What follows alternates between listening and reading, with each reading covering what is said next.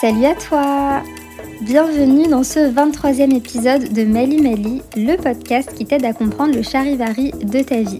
Je suis Selma Sardouk, je suis la créatrice et l'autrice de ce podcast et je suis aussi coach décolonial. Au quotidien, j'aide les personnes multiminorisées à reprendre le pouvoir. Ce 23e épisode est un petit peu particulier. J'ai décidé de le faire parce que en ce moment, on entend beaucoup le terme d'islamo-gauchiste et on entend beaucoup cette notion d'islamo-gauchisme. Ça prend une ampleur de folie en ce moment. Depuis là quelques semaines, quelques mois, on l'entend partout.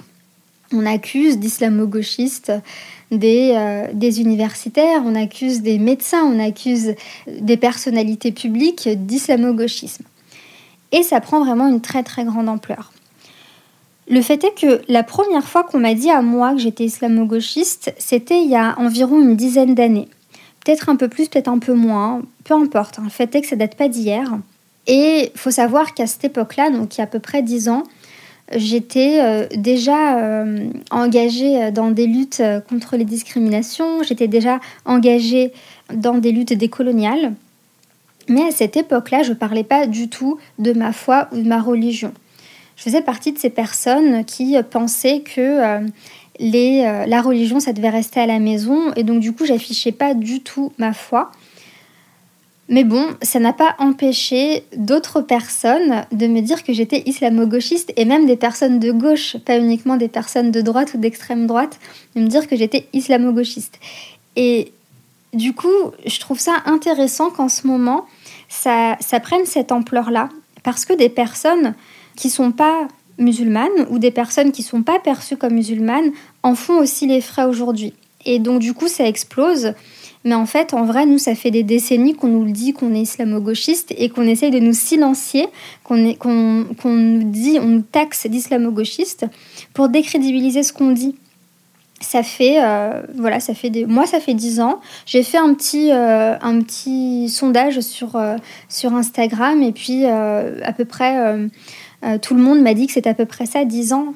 Donc ça, ça date pas d'hier, quoi. En ce moment, ça prend une toute autre ampleur et tout le monde en parle. Et il y a énormément de gens qui sont invités sur les plateaux télé, à la radio pour défendre, se défendre et euh, dire qu'ils sont absolument pas islamo-gauchistes. Mais comme d'habitude, les grands absents du débat et les grandes absentes du débat surtout, ce sont les femmes musulmanes nous, personnes musulmanes, on est taxés d'islamo-gauchistes depuis des décennies. À chaque fois qu'on essaye de prendre la parole, on nous dit ça pour décrédibiliser nos discours. Et encore une fois, on n'a pas la parole. Encore une fois, on, ne voit que des personnes, des hommes blancs venir se défendre et dire qu'ils sont absolument pas islamo-gauchistes. Dans ce 23e épisode, j'ai décidé de donner la parole à des femmes musulmanes pour qu'on puisse entendre nos voix sur ce terme d'islamo-gauchiste. Qu'est-ce que ça fait concrètement d'entendre depuis dix ans qu'on est islamo-gauchiste? J'ai donné la parole à huit femmes musulmanes qui m'ont fait confiance et euh, qui m'ont livré des témoignages vraiment magnifiques. Donc je remercie Akila, Inès, Manel, Romy, Nejwa, Menel, Samia et Mahmoud Darwesh pour leur témoignage. Si vous m'écoutez les filles, je vous remercie. Donc je vais te laisser avec ces huit merveilleuses femmes. Écoute juste ce qu'elles ont à dire parce que c'est important qu'on entende nos voix. Bonne écoute.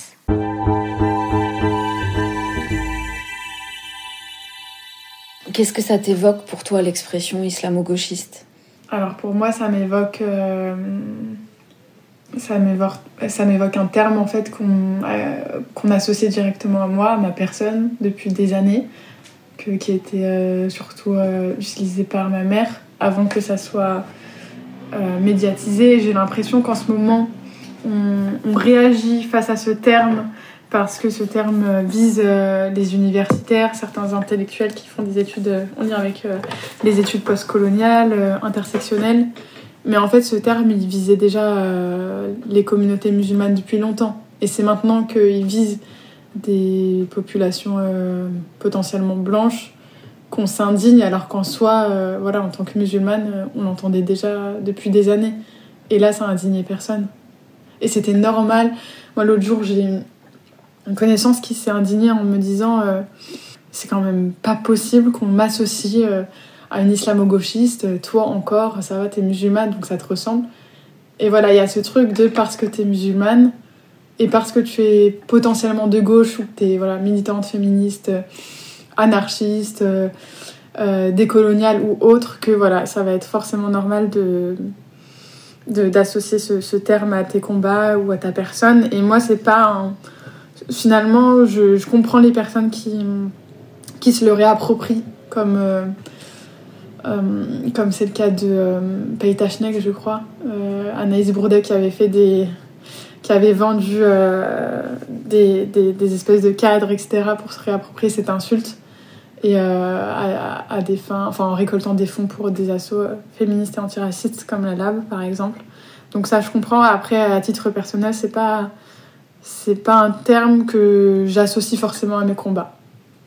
C'est euh, un terme un peu fourre-tout que j'associe plutôt à une insulte dans le sens où euh, je l'ai entendu d'abord dans mon milieu familial. Euh, voilà, c'était un terme qui, en tout cas de la bouche de ma mère, était très négatif et qui, voulait finalement décrédibiliser, décrédibiliser mes combats et ma foi en tant que convertie. Et donc, comment tu te sens par rapport euh, à l'islamophobie ambiante? Est-ce qu'il y a un événement qui récemment t'a marqué? Je me sens. Euh... Des fois, je me demande si j'ai envie de rester en France ou pas. Je me pose vraiment cette question. Et je me. Et d'un côté, j'ai envie de partir et euh, voilà, d'essayer de, m'épanouir ailleurs, sachant que j'étais très très épanouie au cours de mes voyages et.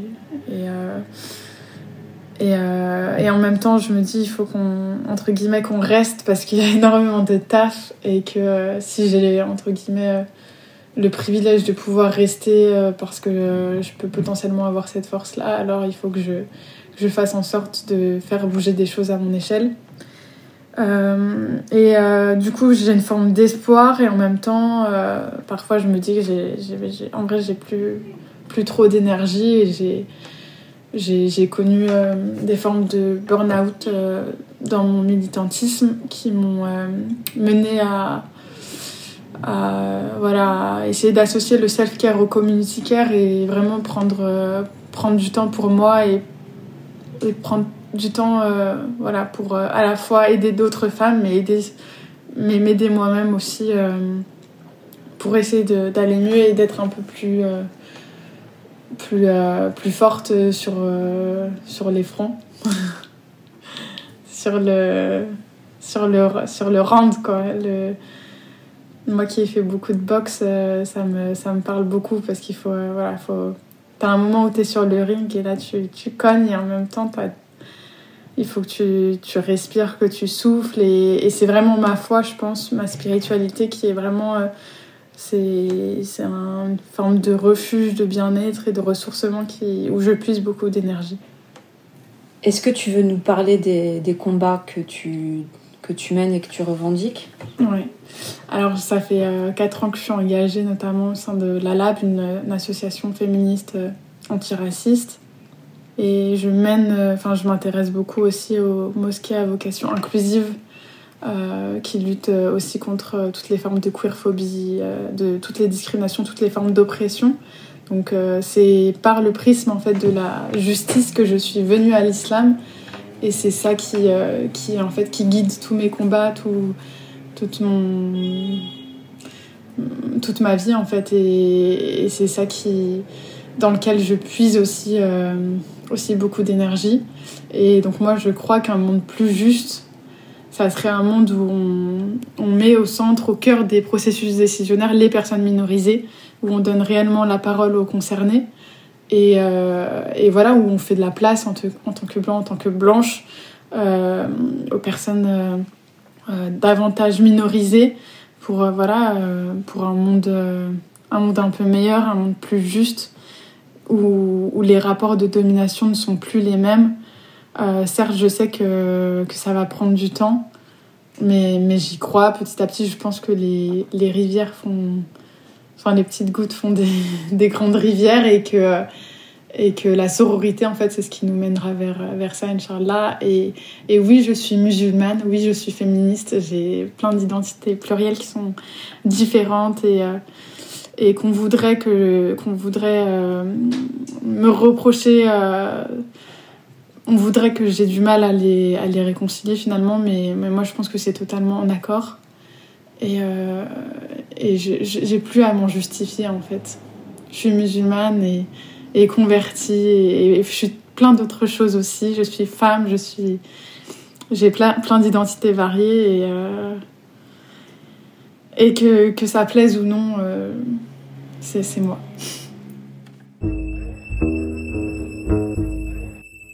Bonjour, euh, je m'appelle Inès, j'ai 30 ans, je suis professeure d'anglais et traductrice d'origine algérienne et je suis musulmane.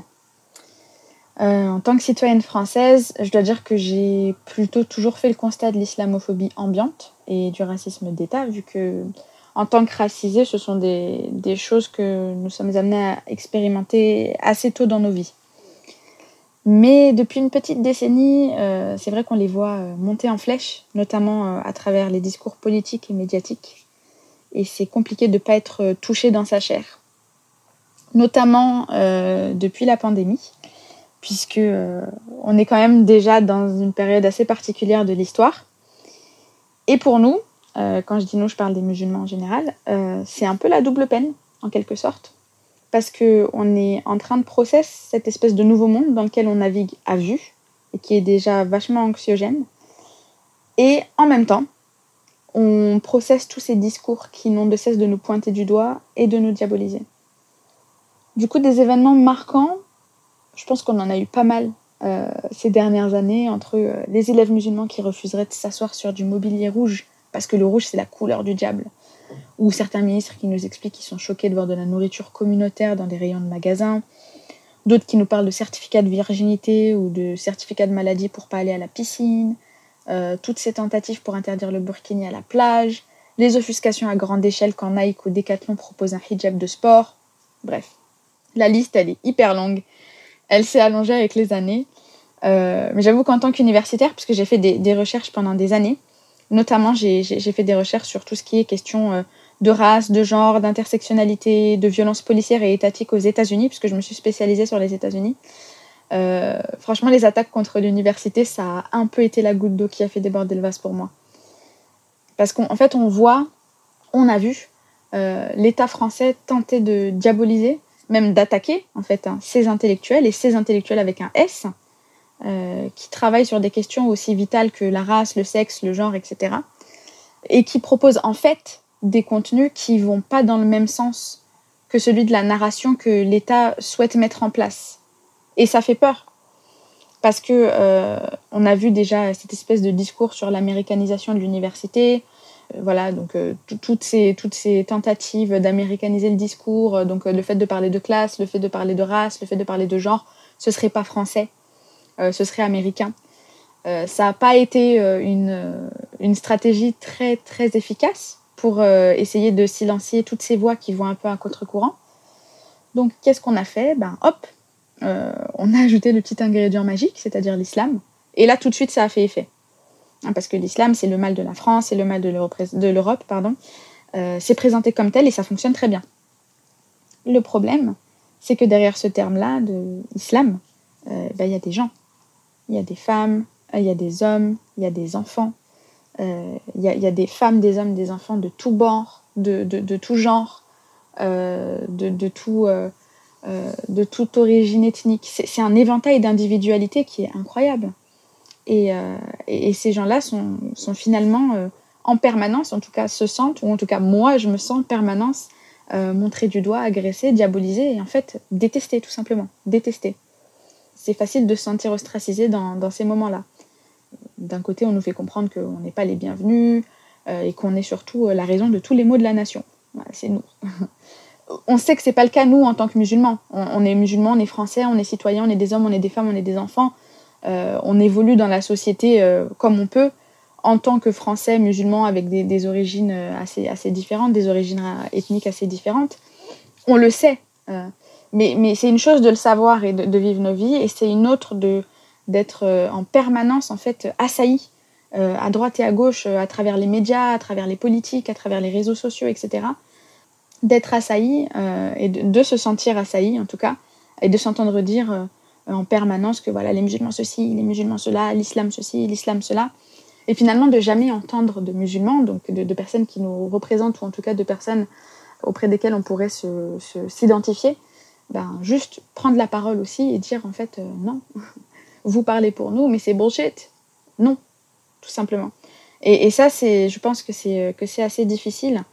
Euh, et surtout, moi, je me mets à la place de certains de mes élèves. Moi, je travaille dans un lycée. Et, euh, et donc, certains de mes élèves et certaines de mes élèves sont musulmans, sont racisés, sont musulmanes. Euh, et, on leur fait comprendre déjà à cet âge-là qu'ils n'ont pas leur place dans la société. Et je pense principalement aussi euh, bah, à ces filles, à ces adolescentes, à ces, futures femmes euh, qui, vont souhaiter ou qui souhaitent se voiler aujourd'hui et qui savent très bien que, que, prendre cette décision-là, c'est se fermer des portes. Tout simplement, prendre la décision, en fait, prendre la décision de pratiquer une religion aujourd'hui, c'est prendre le risque de, de se fermer des portes de fermer les portes à l'éducation entre guillemets normale, euh, de fermer des portes à, l'accès de l'emploi. Alors déjà en tant que racisé, euh, l'accès à l'emploi c'est compliqué, mais alors si derrière en plus tu viens rajouter un voile, là tu te, rajoutes une difficulté supplémentaire. Euh, c'est de prendre le risque en tant que mère de famille de ne pas pouvoir accompagner tes enfants en sortie scolaire, en tant que, toujours mère de famille de ne pas pouvoir rentrer dans un hémicycle, donc on te ferme les portes de l'espace politique, on te ferme les portes de l'espace public, on veut pas de toi dans l'espace public, on veut pas que tu te promènes en burkini sur une plage, euh, on veut pas que tu que tu que tu t'assoies à une terrasse euh, de restaurant, etc.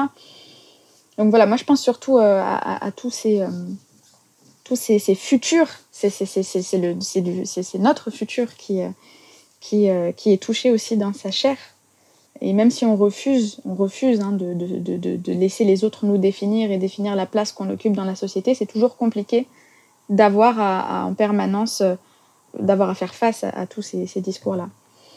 Donc je terminerai en me, qualifiant, euh, en me qualifiant donc de musulmane, de féministe, euh, décoloniale, antiraciste, anticapitaliste. Euh, je, je lutte, lutte pour mettre en place un système plus juste parce que nous savons et nous voyons que nous vivons dans une société qui est défaillante, mais qui est défaillante volontairement, et que tous ces mécanismes qui provoquent l'injustice, qui provoquent l'inégalité, qui provoquent l'insécurité, ce sont des mécanismes qui sont pensés de, façon minutieuse et qui sont mis en place de façon volontaire. Et donc c'est en tant que musulmane, mais pas que, que nous luttons, que je lutte pour la mise en place d'un système plus juste.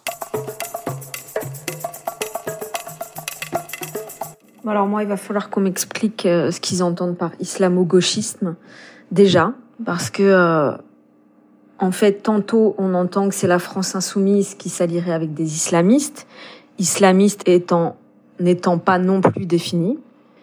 Tantôt on entend que c'est toute parole universitaire qui analyse le colonialisme et le patriarcat.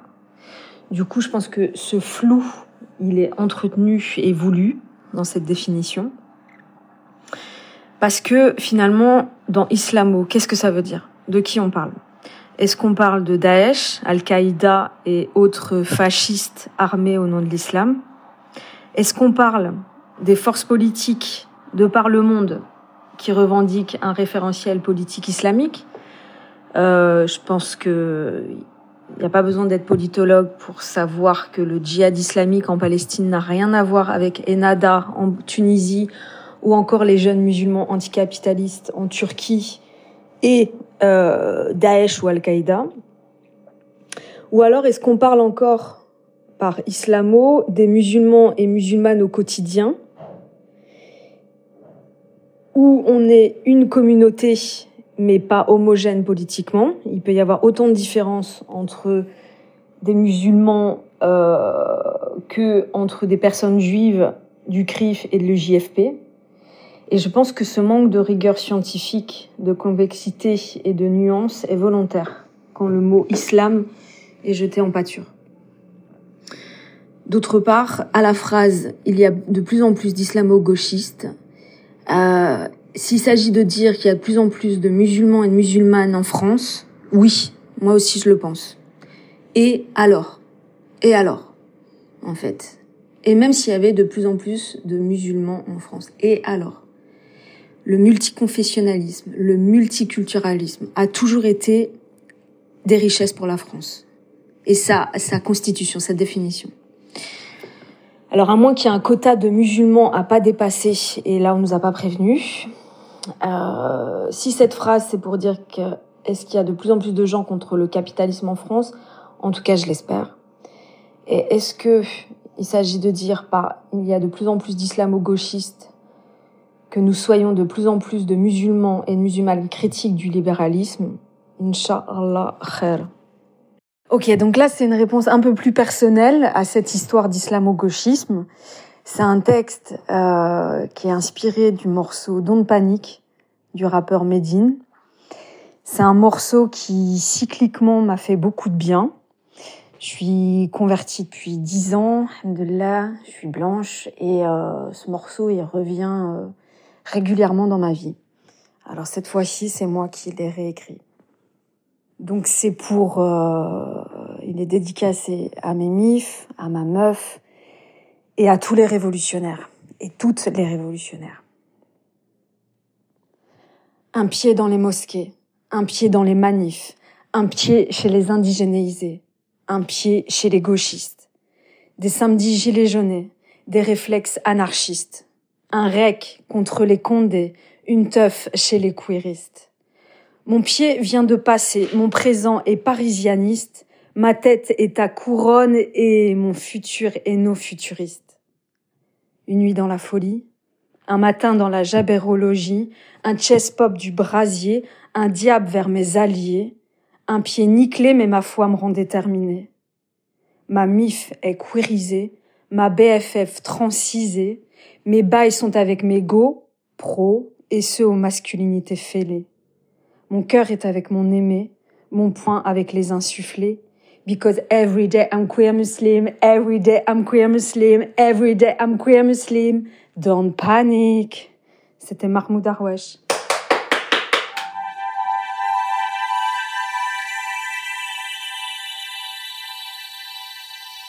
Bonjour et salam alaikum. Je m'appelle Akila Shtita, je suis la fondatrice de Coaching by Akila, qui est une entreprise de coaching pour les femmes musulmanes fondée en Angleterre, où j'aide les femmes musulmanes à s'investir dans la société et s'affirmer, à s'affirmer dans leur couple et à se sentir aimées, et enfin à créer des entreprises qui leur sont bénéfiques pour la dunya et l'akhira, pour la vie d'ici-bas et le monde de l'au-delà.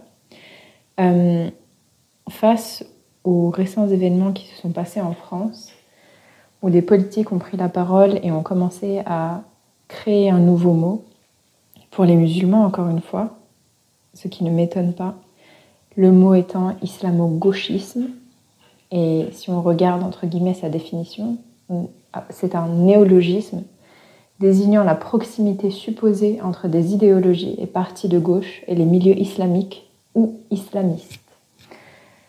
Donc voici les nouveaux mots qui sont utilisés pour étiqueter euh, certaines personnes qui vont soutenir par exemple des mouvements euh, musulmans, qui vont soutenir tout simplement les musulmans, soutenir la justice pour les musulmans, sachant qu'en France on est persécuté. Et ça m'attriste vraiment de voir qu'en France on en arrive à un stade où on pousse le, débat public, entre guillemets, enfin il n'y a pas vraiment de débat en fait, c'est juste de l'étiquetage euh, sans que les premiers concernés soient, soient invités pour les débats de toute façon. Donc en fait, on étiquette encore une fois une partie de la population, tout un pan de la population, et on élargit. Avant, donc avec euh, la loi contre les séparatismes, c'était les musulmans qu'on étiquetait. Voilà, maintenant avec l'islamo-gauchisme, ça peut être toute personne qui va soutenir de près ou de loin euh, une personne musulmane ou euh, l'islam ou un mouvement politique dans lequel il y aurait beaucoup de musulmans. Et je trouve ça vraiment triste. Je trouve que c'est vraiment pousser l'islamophobie à son paroxysme. Et c'est pas une chose que je vois ici en Angleterre. C'est-à-dire que l'islamo-gauchisme est un mot qu'on n'a jamais vu en fait. C'est seulement récemment, euh, avec ce qui s'est passé en France, que ça a commencé à être utilisé. L'islamo-leftism, islamo-leftism, n'est pas utilisé parce que de toute façon, Les musulmans sont intégrés dans la société, ils font partie de la classe politique, ils font partie des dirigeants d'entreprise, ils font partie des grandes personnes de ce pays.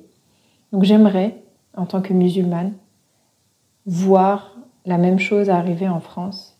Donc étant musulmane, je crois à une société plus inclusive, plus juste, plus équitable et plus tolérante vis-à-vis de toutes les minorités.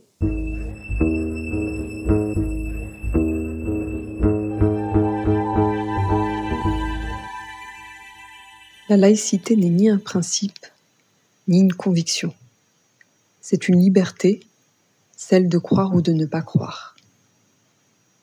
Pleinement consciente de cette liberté, je suis fière de transmettre mon histoire, mon patrimoine culturel et religieux à mes enfants. Mais je dois désormais en être inquiétée parce que les représentants du pays qui m'a vu naître considèrent cette acceptation et cette fierté de soi comme une atteinte aux valeurs de la République De quelles valeurs de la République parle-t-on d'ailleurs? Celle de la Constitution de 1958, qui rappelle, je cite, La France est une république indivisible, laïque, démocratique et sociale. Elle assure l'égalité devant la loi de tous les citoyens, sans distinction d'origine, de race ou de religion. Elle respecte toutes les croyances. En quoi mes croyances et mes luttes pour un monde plus juste viennent contredire ces valeurs qui font de moi une citoyenne à part entière? Pourquoi ne serais-je pas fière de transmettre à mes enfants ce que je suis et d'où je viens? J'agis en faveur d'une société inclusive, d'une égalité, d'une justice sociale à travers un service public et des politiques pour et avec toutes et tous, représentatifs de toute notre diversité. Je suis Samia, je suis musulmane, féministe, antiraciste, et comme le disait Aimé Césaire, laissez-moi être une citoyenne à part entière pour ne pas faire de moi une citoyenne entièrement à part. Moi, c'est Manel. Je suis une femme, arabe, musulmane, féministe et qui plus est, queer, LGBTQI. Et je me rends bien compte que je suis un concentré de ce que la société déteste aujourd'hui. Et je vous le dis, car je le vis, je suis à la croisée des discriminations. Et selon la ministre de l'Enseignement supérieur, Madame Frédérique Vidal, je gangrène la société. Car j'ai le toupet d'être islamo-gauchiste. Alors j'ai même pas cherché à m'appeler comme ça, hein. c'est pas moi qui, le dit ou même qui le définit. Mais c'est comme ça qu'on me définit en fait, que cette société me définit. Parce que, parce que j'ose être musulmane et j'ose avoir des idées de gauche ou juste des idées euh, qui suivent pas les idées de l'État, qui sont différentes de l'État ou, de la norme en fait. Hein. Ça suffit aujourd'hui à me traiter de la pire race qui existe, hein, celle des islamo-gauchistes qui gangrènent la société, n'est-ce pas, Madame Vidal?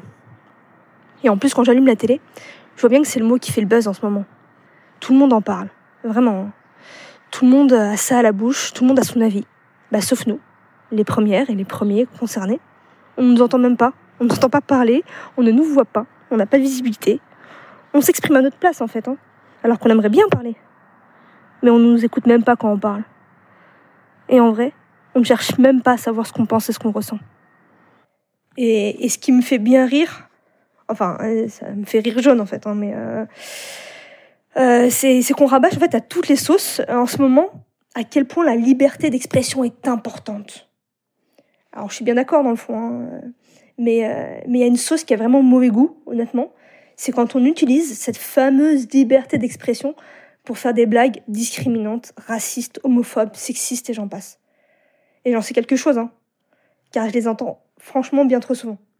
puis généralement à la fin des blagues, il y a le petit truc qui est Oh, mais on peut plus rien dire aujourd'hui. Elle est où la liberté d'expression?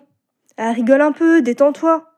Ah, t'es vraiment pas drôle, toi. Tu sais pas euh, faire de, tu sais pas avoir un peu d'humour. Eh ben non. non, non, non, non, alors non, je suis pas drôle. Encore moins quand on prône la liberté d'expression pour faire tranquillement des blagues racistes, mais pas quand il s'agit de faire des recherches, des études et des publications scientifiques sérieuses sur la race et les discriminations liées à la race, ainsi que tous les traumas qu'a causé la colonisation française. Pourtant, syndrome post-traumatique, c'est quelque chose qui est reconnu et qui est bien décrit aujourd'hui. Mais là, on préfère censurer ces sujets-là et fermer les yeux quand ça nous arrange sur la fameuse liberté d'expression. Ce que je comprends, c'est qu'on ne veut pas nous entendre. On ne veut pas nous entendre. Et on veut mener le débat sans nous, à notre place. Et on est prêt à aller jusqu'à interdire la recherche académique sur le sujet, en fait. Sur une population, sur notre population, et sur les discriminations, les difficultés qu'elle subit.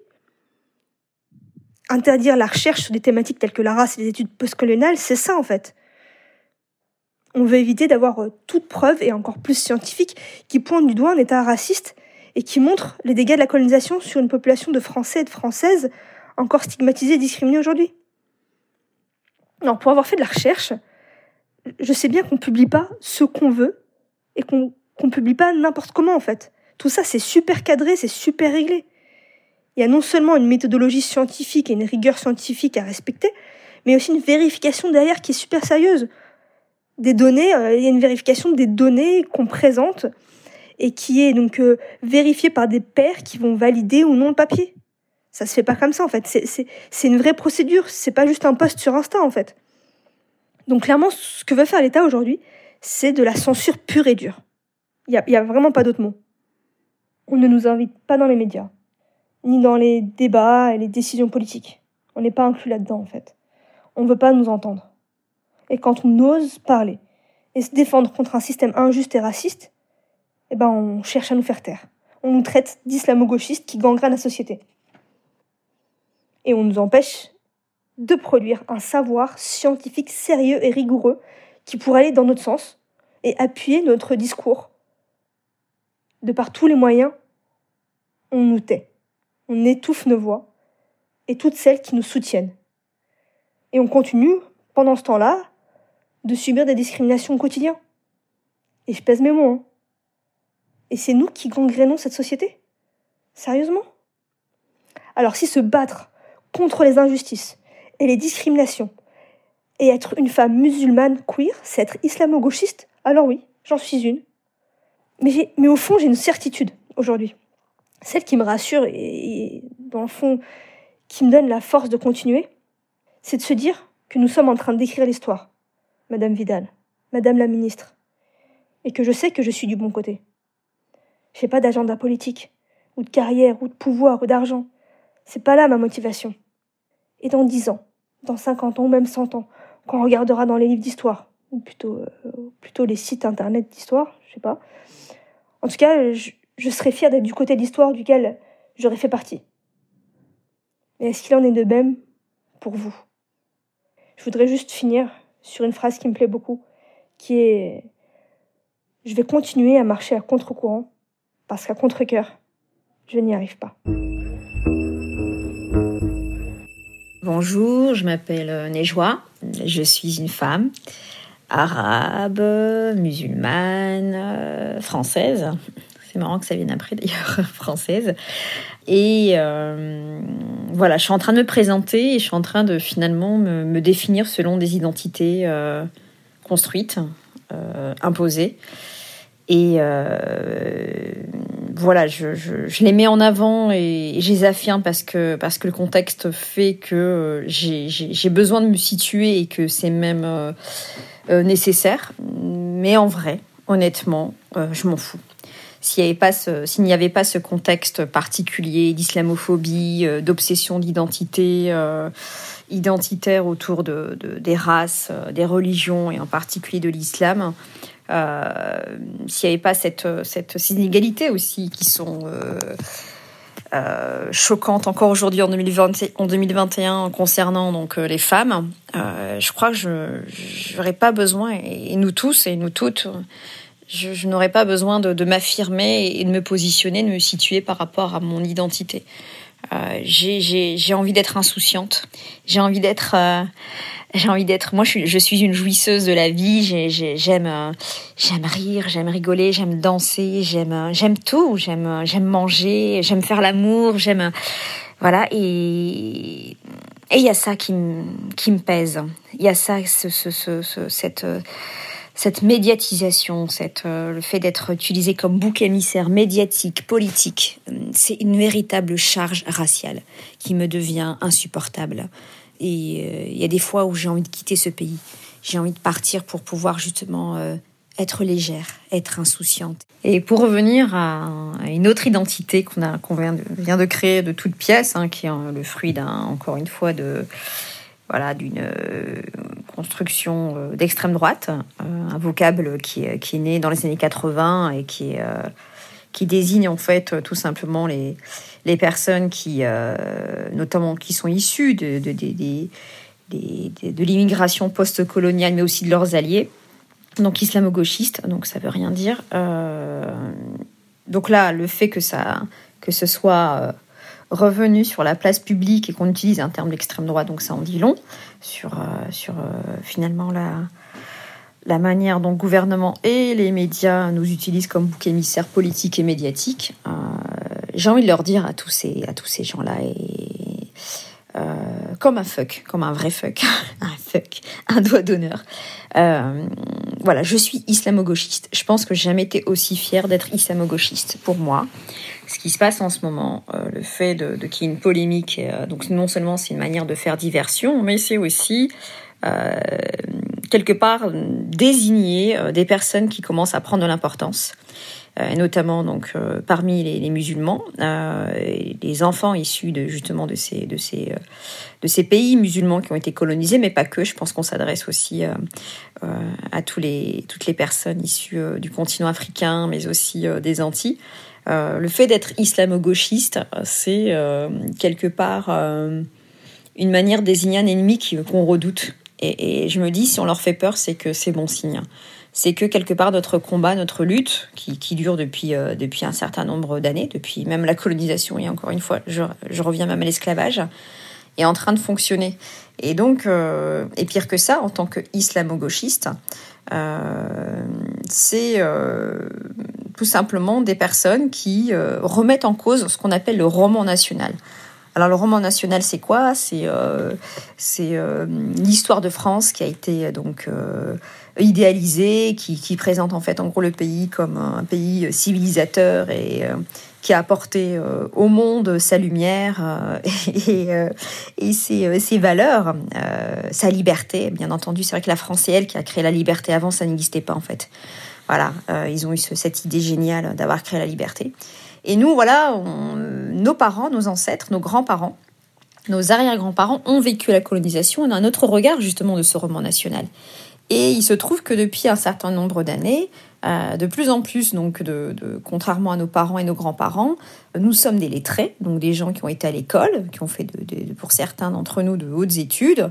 On, voilà, on commence à, non seulement à s'affirmer, à s'imposer sur le plan économique, mais aussi sur le plan intellectuel. Et en tant qu'historien, sociologue, euh, journaliste, écrivain, euh, critique. Euh, on commence justement à égratiner ce roman national et leur dire bah non, en fait, la République, elle n'est pas si parfaite que ça.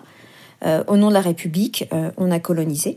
Jules Ferry, qui a créé l'école obligatoire, gratuite et laïque, il était pour la colonisation. Il estimait que justement le rôle de la République, la Troisième République, c'était de civiliser ces sauvages, ces races inférieures. Euh, voilà, il a eu donc ce fameux discours à l'Assemblée nationale face à Clémenceau. Et, euh, dans cette, euh, dans cette perspective, le fait de, de, pointer les contradictions de la République française, ça dérange parce qu'en fait, on, est en train de remettre en cause non seulement un idéal qui nous est vendu depuis qu'on est tout petit, euh, notamment à l'école. Mais en plus de ça, on pointe euh, des inégalités qui sont structurelles.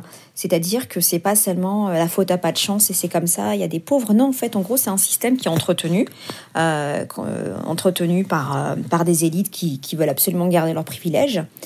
Et, et, quand on sait que justement la Révolution française, c'était l'objectif, c'était aussi d'abolir les privilèges, et qu'on se rend compte qu'on a créé euh, on a renversé une société d'ordre pour en créer, une autre, avec autant de privilèges. C'est quelque part, c'est une manière aussi nous, en tant qu'islamo-gauchistes, euh, ben on remet en cause en fait la structure même de ce pays. Et euh, j'ai envie, de dire même qu'on est considéré comme des comme des blasphémateurs, euh, que justement notre euh, nos positions, nos écrits, euh, nos revendications qui sont légitimes parce que justement il y a énormément d'inégalités, eh bien l'islamo-gauchiste, c'est celui qui gêne, qui casse l'ambiance. Voilà, l'islamo-gauchiste casse l'ambiance. Et en plus de ça, il n'est même pas un vrai Français, mais pour qui il se prend? Et ceux qui justement sont Français, blancs, qui euh, ont l'intelligence de nous soutenir et l'empathie de pouvoir justement nous, aider, eh bien, euh, eh bien, sont considérés aussi comme des islamo-gauchistes. Donc, il y a cette idée de se dire, euh, voilà, ces gens-là nous dérangent, et en plus de ça, ce qu'on va faire, c'est qu'on va les diaboliser. Et je vais revenir sur, sur cet aspect blasphématoire que j'évoquais, que, que, représente l'islamo-gauchiste. Donc, notre, notre pays met en avant voilà, non seulement ce roman national, mais que, donc, euh, voilà, comme je disais, c'est la mythologie un peu de, de, de, de, la France, en fait. C'est toute, euh, toute une construction pour pouvoir euh, renforcer euh, le socle nationaliste euh, et surtout républicain. Et pour revenir justement à cette République, et voilà, qui, qui, est toujours très mise en avant quand on pose la question à des lycéens ou à des jeunes en leur disant oui voilà, tu ne peux pas mettre euh, au-dessus de, de, de, des lois de la République ta foi. C'est pas, c'est voilà, c'est la République avant tout. Moi, je suis choquée en fait. En gros, j'ai l'impression qu'il y a une concurrence de, voilà, de, de, de religion. On met déjà les, les, les, enfants très jeunes dans un conflit de loyauté entre, euh, voilà, ce qu'ils ont euh, reçu comme, comme principe. Euh, euh, religieux à la maison et, euh, ce qu'on leur enseigne. En fait, en gros, j'ai l'impression que désormais, en tout cas, pas désormais dès le départ, en fait, hein, finalement, historiquement, euh, bah, la République, c'est une religion. La laïcité, c'est une religion. Et euh, moi qui avais beaucoup, voilà, en tant qu'historienne, beaucoup de, voilà, de fascination pour, pour justement toute la période du 19e siècle, la manière dont la Révolution euh, a amené ce système républicain, euh, je commence à en avoir en fait en gros euh, euh, bah, du dégoût, euh, un peu comme tout ce qui peut être très dogmatique, même dans la religion, vous savez, des choses qui nous, voilà, qui nous soient imposées et que ça devient finalement extrêmement rigide et, et qui plus de souplesse, plus de possibilité finalement de, de, s'exprimer quand on, se sent à l'étroit, que le dogme en fait finalement prend le dessus sur la réalité, sur le côté concret. Et eh ben ça me gêne. En fait, je crois que je suis devenue une républicaine agnostique voilà, je respecte les lois républicaines, mais au fond de moi, je m'en fous en fait. Si on pouvait inventer un autre système beaucoup plus juste, parce, parce que finalement la République, elle est née, notamment la Troisième République, elle est née euh, avec la colonisation de l'Afrique. C'est, ça s'est passé au même moment. On, on venait d'abolir l'esclavage, et au même moment, on est parti euh, euh, soumettre d'autres peuples. Donc on les a aussi réduits quelque part en esclavage. Et quand on contextualise, je me dis, mais en fait, euh, je supporte plus qu'on vienne me mettre en avant les idées républicaines. Faites en sorte que les hommes et les femmes soient égaux, pas seulement devant la loi, mais dans la réalité. Euh, sur le plan des salaires, sur le respect qu'on leur doit, sur euh, euh, les, différents pouvoirs qu'on pourrait leur accorder, faites en sorte que, en tant que femme noire, arabe, asiatique, homosexuelle, transgenre, faites en sorte que je puisse accéder au pouvoir à tous les niveaux de la société, que je puisse accéder à des conditions de vie dignes, correctes, qu'on puisse respecter justement ces principes qu'on défend. Euh, ces principes que vous défendez, qu'on met en avant, euh, qu'on met sur les frontons depuis, euh, depuis la fin du 19e siècle. On retrouve justement dans les iconographies, dans les manuels scolaires, sur, voilà, sur les, les bâtiments publics. Mettez-les en pratique. J'ai l'impression, voilà, on est dans, un, dans une sorte de décorum religieux. Voilà, la République, c'est génial, nous sommes magnifiques, nous sommes extraordinaires, on a inventé un truc formidable. Et concrètement, il n'y a rien. Et euh, j'ai l'impression finalement qu'on a des tartuffes, c'est-à-dire en gros des gens qui vont faire la morale, euh, une sorte de morale en fait euh, religieuse républicaine sur des principes et ils sont pas capables de les respecter. Et, je pense à force, moi qui suis enseignante, qui justement enseigne les valeurs de la République, j'en suis arrivée à, une forme d'écœurement, d'écœurement, de dégoût d'enseigner ça quand je sais que, que, l'école française est euh, celle qui produit le plus d'inégalités.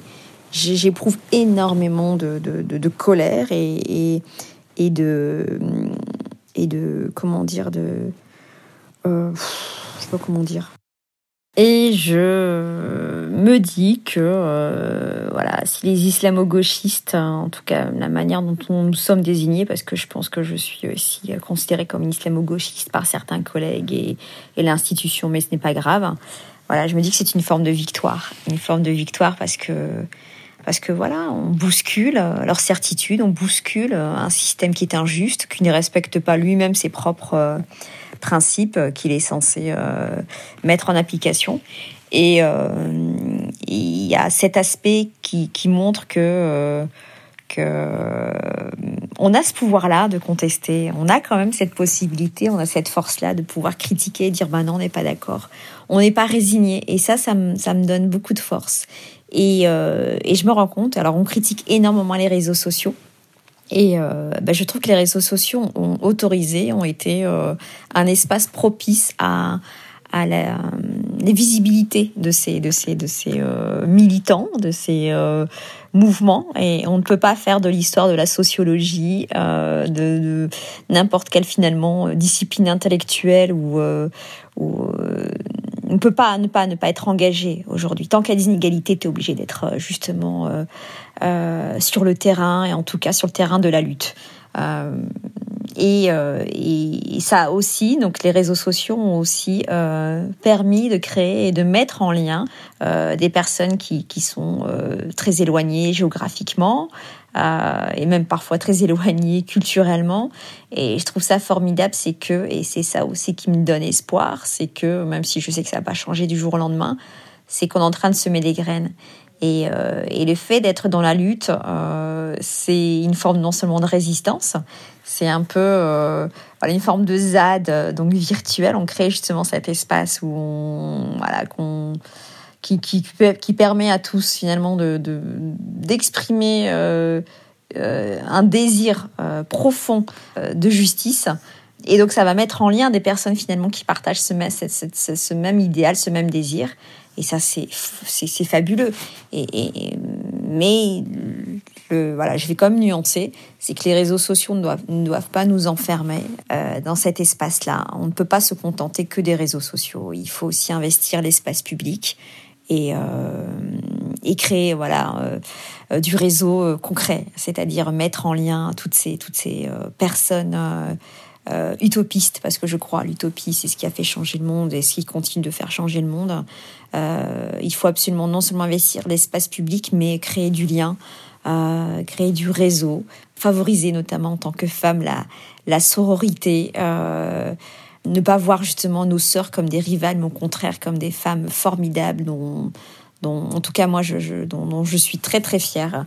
Euh, il y a des voilà des des, individualités qui, qui, me, qui me fascinent et pour lesquelles j'ai, pour lesquelles j'ai beaucoup de respect. Et je crois en la, en la lutte, en la résistance, euh, parce qu'elle a fonctionné dans le passé et qu'elle fonctionnera. Et, et c'est, ce qui me permet finalement d'être heureuse et, euh, d'être optimiste, euh, même s'il y a des fois où je suis fatiguée comme tout le monde. Et, justement, dans le cadre de ces réseaux, ça me permet de ma colère et de ne pas me sentir seule.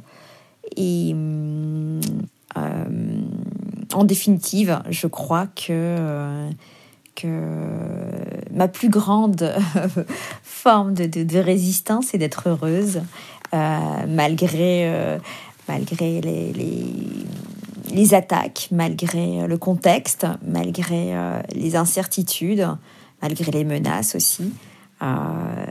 j'ai réussi à créer ma ZAD, ma zone à défendre à l'échelle familiale, amicale, amoureuse. Euh, et, je suis totalement épanouie, heureuse, et, ça commence là, en fait. Mon bonheur personnel, mon épanouissement est, politique. Euh, et, je voulais voilà dire aussi, et donc je vais terminer sur ça en tant que femme musulmane, arabe, euh, née en France, et eh ben je je m'aime, je m'aime beaucoup, je j'aime mes sœurs et, je suis fière de ce que je suis et, et, euh, rien que le fait de le dire, ben, je suis, euh, euh, comblée, contente. je suis bien. Voilà, ça me permet de, voilà, c'est une sorte de pied de nez à, à, ces personnes qui veulent absolument nous dénigrer, en tout cas qui le font, mais, mais ça marche pas. Moi, je crois que plus on m'attaque, plus je m'aime. voilà, j'ai terminé sur ça.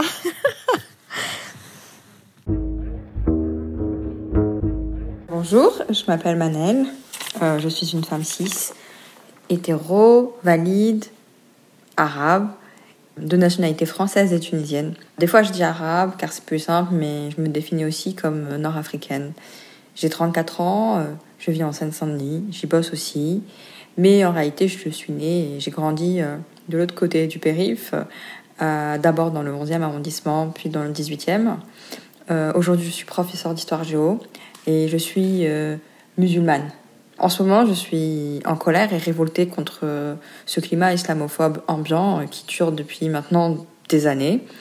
Euh, un des événements euh, qui m'a le plus marqué, euh, parmi la multitude des événements, hein, parce qu'il y en a vraiment toutes les semaines, c'est ce qui s'est passé l'année dernière quand cette maman, Fatima, a dû quitter le conseil régional de Franche-Comté à cause d'un élu du Rassemblement national.